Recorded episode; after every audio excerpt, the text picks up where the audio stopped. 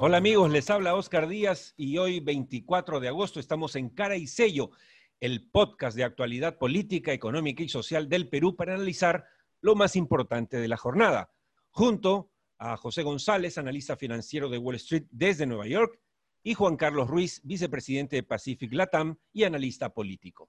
Queridos amigos, empecemos por comentar el primer tema del día. Trece muertos en la discoteca de Los Olivos, en esta discoteca de triste recordación, y una falta de estrategia comunicacional que tendría que ver también directa o indirectamente con este tema.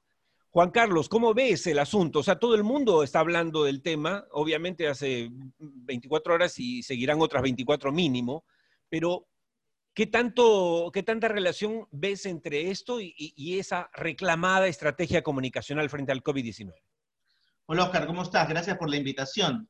Si alguien pensó que el que no podíamos estar peor que liderando los rankings internacionales de resultados nefastos en cuanto a contagios y muertos por COVID, pues se equivocó. Podíamos estar peor.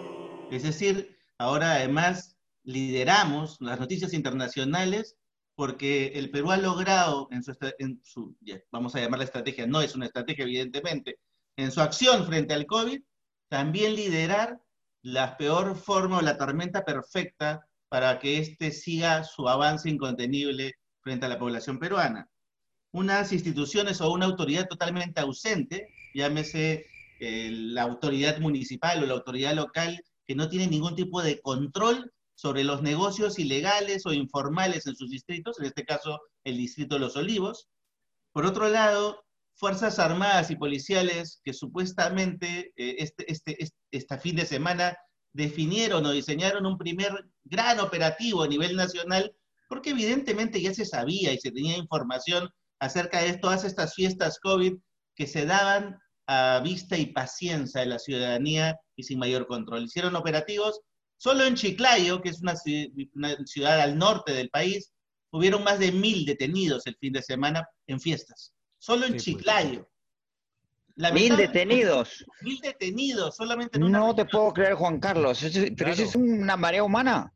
Ah, en, Los Olivos había 120 nada más. En Los Olivos había 120, pero el mismo fin de semana en Santa Anita capturaron 36 más. En realidad las discotecas están Pero, pero Juan Carlos, si el R0, el, el nivel de contagio 2.5 por cada enfermo, asumiendo que están enfermos la mitad y geométricamente de una fiesta de 120 terminas con 30.000 contagiados en 60 días. Con 1.000 no quiero imaginar los números. No, por eso, José, es que se está hablando de que, exacto, y por eso se está diciendo he hablado con expertos eh, eh, epidemiólogos y lo que me dicen es que el, 70-80% del cono norte de Lima, específicamente, o sea, justamente la zona de San Juan del Urigancho, Los Olivos, Comas, está infectado, está ya contagiado con COVID. Ahora, lo que no se dice, y la verdad es que entre tanta información, es que si eso los inmuniza o no los inmuniza, si es peor o es mejor. Pero en todo caso, volviendo al tema que planteábamos al principio con con Juan Carlos. Eh, eh, José,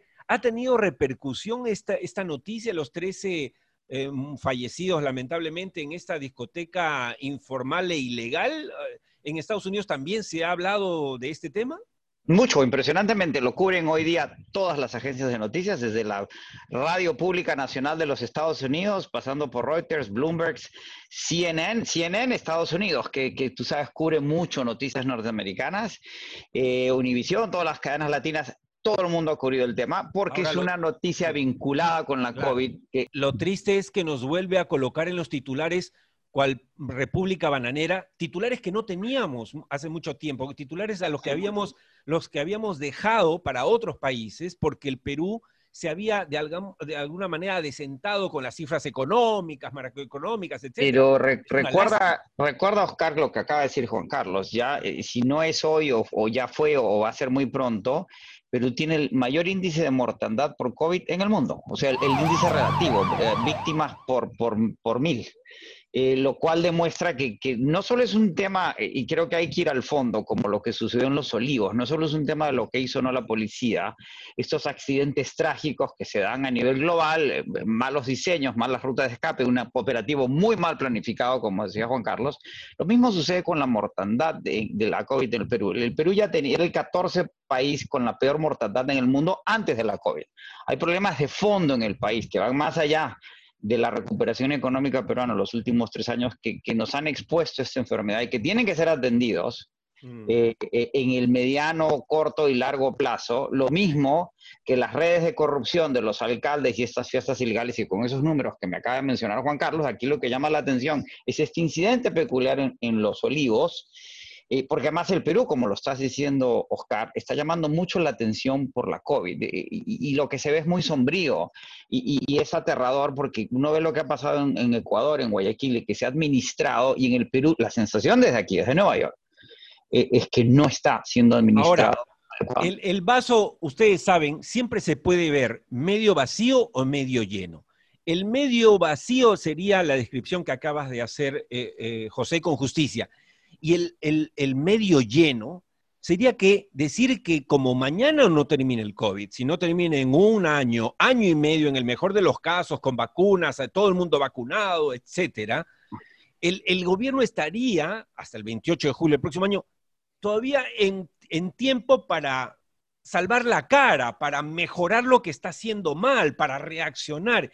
Y en ese sentido, lo que se ha estado comentando todas las últimas dos semanas en el Perú es el reclamo al gobierno y específicamente al presidente Vizcarra de una nueva estrategia comunicacional que si bien no soluciona todos los problemas, obviamente, digamos, le dé un norte a la lucha contra el COVID. ¿Tú cómo ves eso, Juan Carlos? Lo veo, lo veo claro, es decir, a ver, esto se nota rápidamente eh, cuando analizas las, reacciones que hubo frente al tema de los olivos. El presidente lo que ha dejado en la huella, digamos, de su comunicación es que tiene indignación y tiene, hace, hace indignación y dolor, ¿no? Y, rabia, dice él, ¿no? En cambio, hemos visto sí a una ministra de la mujer como, como Rosario Sacieta, la señora Ley, se la conocía acá, tomar el toro por las astas, acercarse al lugar el mismo, la misma noche de los hechos, en la madrugada, tomar acción, pedir a Procuraduría que por favor tome acciones y coordinaciones con la Fiscalía para denunciar a todos los responsables que tengan que ver con este tema. Es decir, dos rostros de un mismo gobierno que, afortunadamente empieza a tener un actor interesante que empieza a tomar acción, para, para que no parezca que simplemente el gobierno dejó hacer y dejar pasar porque ya no sabe qué hacer.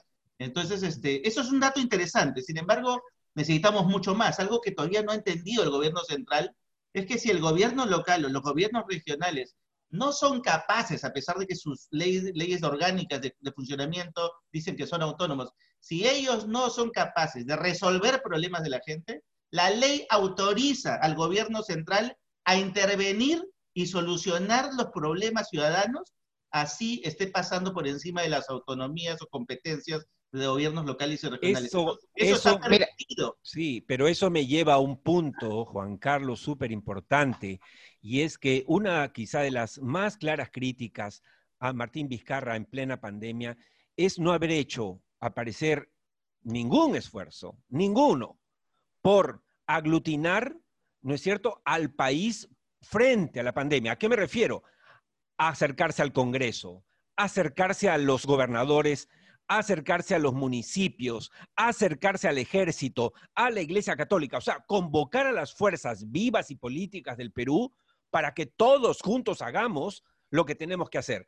Es Superman versus el mundo. ¿no? No ha llegado a armar la, liga de, ¿no? de la justicia, no, es él, es Superman contra el mundo. Pero Oscar, tienes, esa impresión. Una, un pequeño bullet brevísimo. Se comunica lo que se hace. ¿Qué pasa cuando no se hace? ¿Qué se comunica? La comunicación es una consecuencia de lo que decía Juan Carlos, de una estrategia de gobierno, es una estrategia que se puede comunicar. El problema no es lo que se comunique o cómo se comunique, sino qué se está haciendo y que debería o no comunicarse. Hablando de eso. La, voz, Oscar, porque tiene razón, es decir, la comunicación no es la que manda, porque siempre van a decir, el problema es un problema de comunicación, dicen los gobernantes, ¿no? Sí. No es un problema de comunicación, es un problema de gestión. La comunicación Exactamente, eso es.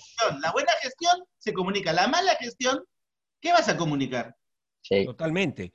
No, y eso, es para terminar este tema, es que la comunicación, yo siempre digo, es como el maquillaje en una ah, damisela. O sea, eh, puede mejorar, pero no va a arreglar lo que no se puede arreglar. ¿Ok? Ahora, el, pasemos al segundo tema del día. Martín Vizcarra está eh, pidiendo, ahora pide, ¿no? No sé si mañana exija o mande un ultimátum a los bancos bajar sus tasas de interés para préstamos. Y esto para algunos es, oye, cuidado, viene la siguiente víctima, ¿no? Primero fueron los hermanitos, después fue Keiko, después fue el Congreso que cerró, después fueron las clínicas, después fueron los colegios, las universidades. No sé, ¿qué se viene? En temas, en temas estrictamente técnicos, Oscar, eh, tenemos una desviación muy grande en toda América Latina, no solo es el Perú, que teniendo inflaciones muy bajas, seguimos teniendo tasas de interés al consumo muy altas, ¿sí? Y eso debería ser observado, reformado, estudiado, sugerido pero a través de las instancias competentes. Para eso está el BCR y está la Superintendencia de Banca eh, en el Perú.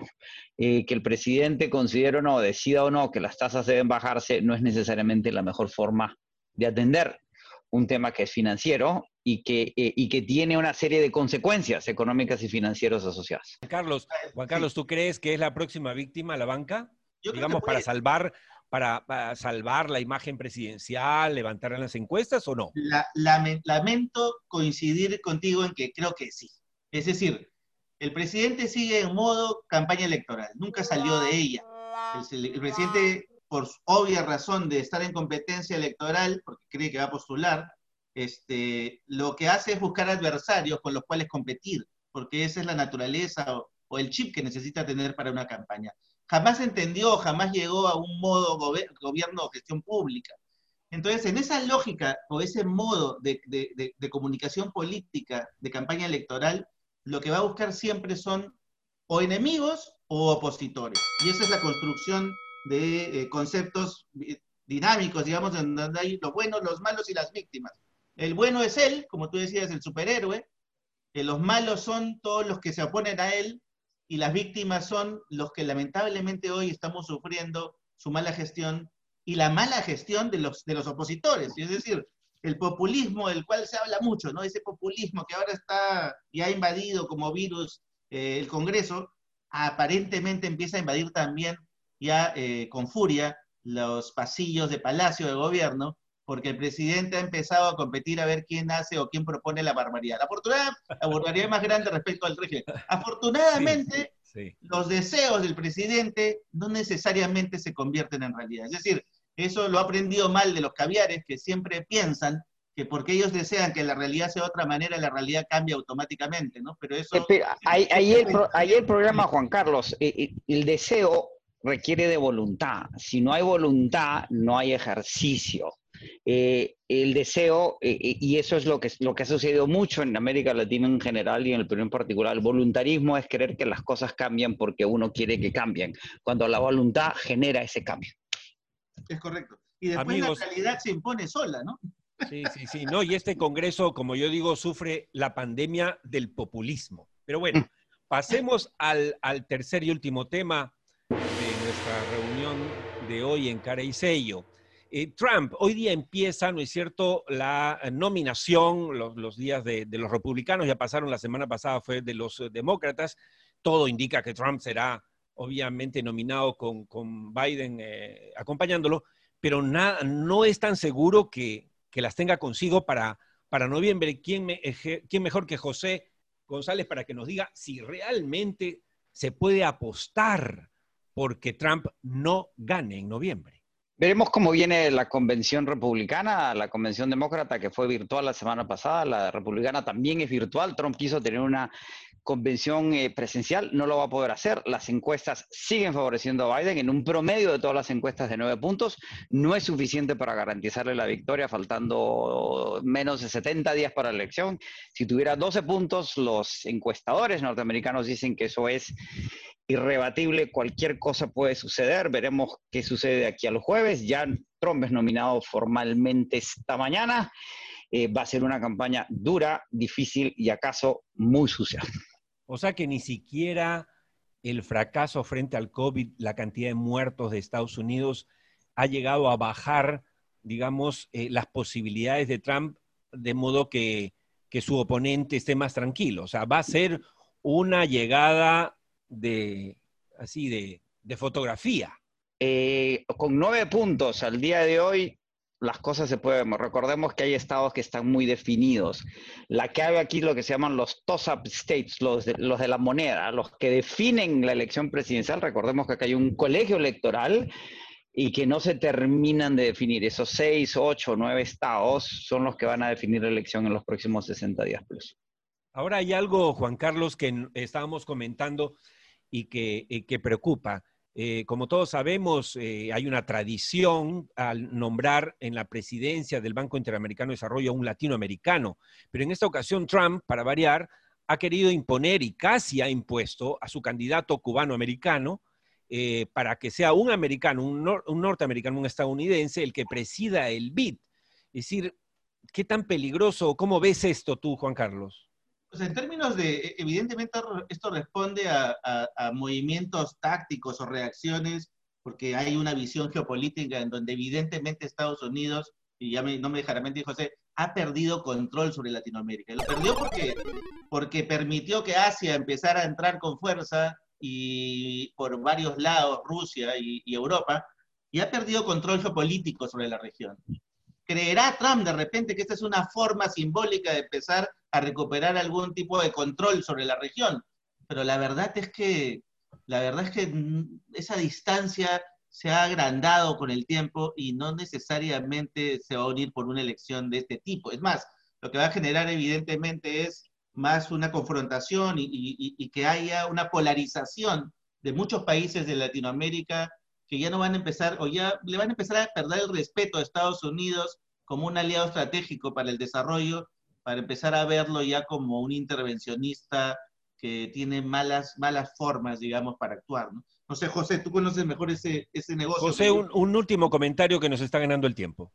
Mira, eh, eh, tradicionalmente, como decías, Oscar, es un acuerdo que no está escrito, pero es un acuerdo. Un europeo preside el fondo, un americano el Banco Mundial y un latinoamericano el Banco Interamericano de Desarrollo. Evidentemente, esto es una movida política de la administración Trump, además que podría estar de salida, que podría deteriorar mucho, como bien ha dicho Juan Carlos, la labor del, Banco Interamericano de Desarrollo, que con Luis Alberto Moreno en las últimas dos periodos ha hecho un trabajo extraordinario en la región. El perfil de Claver Carones es, es, un, es un cubano de Miami, ¿no? Claro, lo que querían que les devolvieran Cuba de repente Trump pensó que ese era, parte del acuerdo, que eso, entraba dentro de un latinoamericano. así es, así es. Es una trampa. Es una trampa, es una maña de Trump. Eh, muchas gracias, José González y Juan Carlos Ruiz. Amigos, esto fue todo por hoy, 24 de agosto en Cara y Sello, el podcast de actualidad política, económica y social del Perú. Nos encontramos en cualquier momento en Spotify o iTunes, salvo mejor opinión.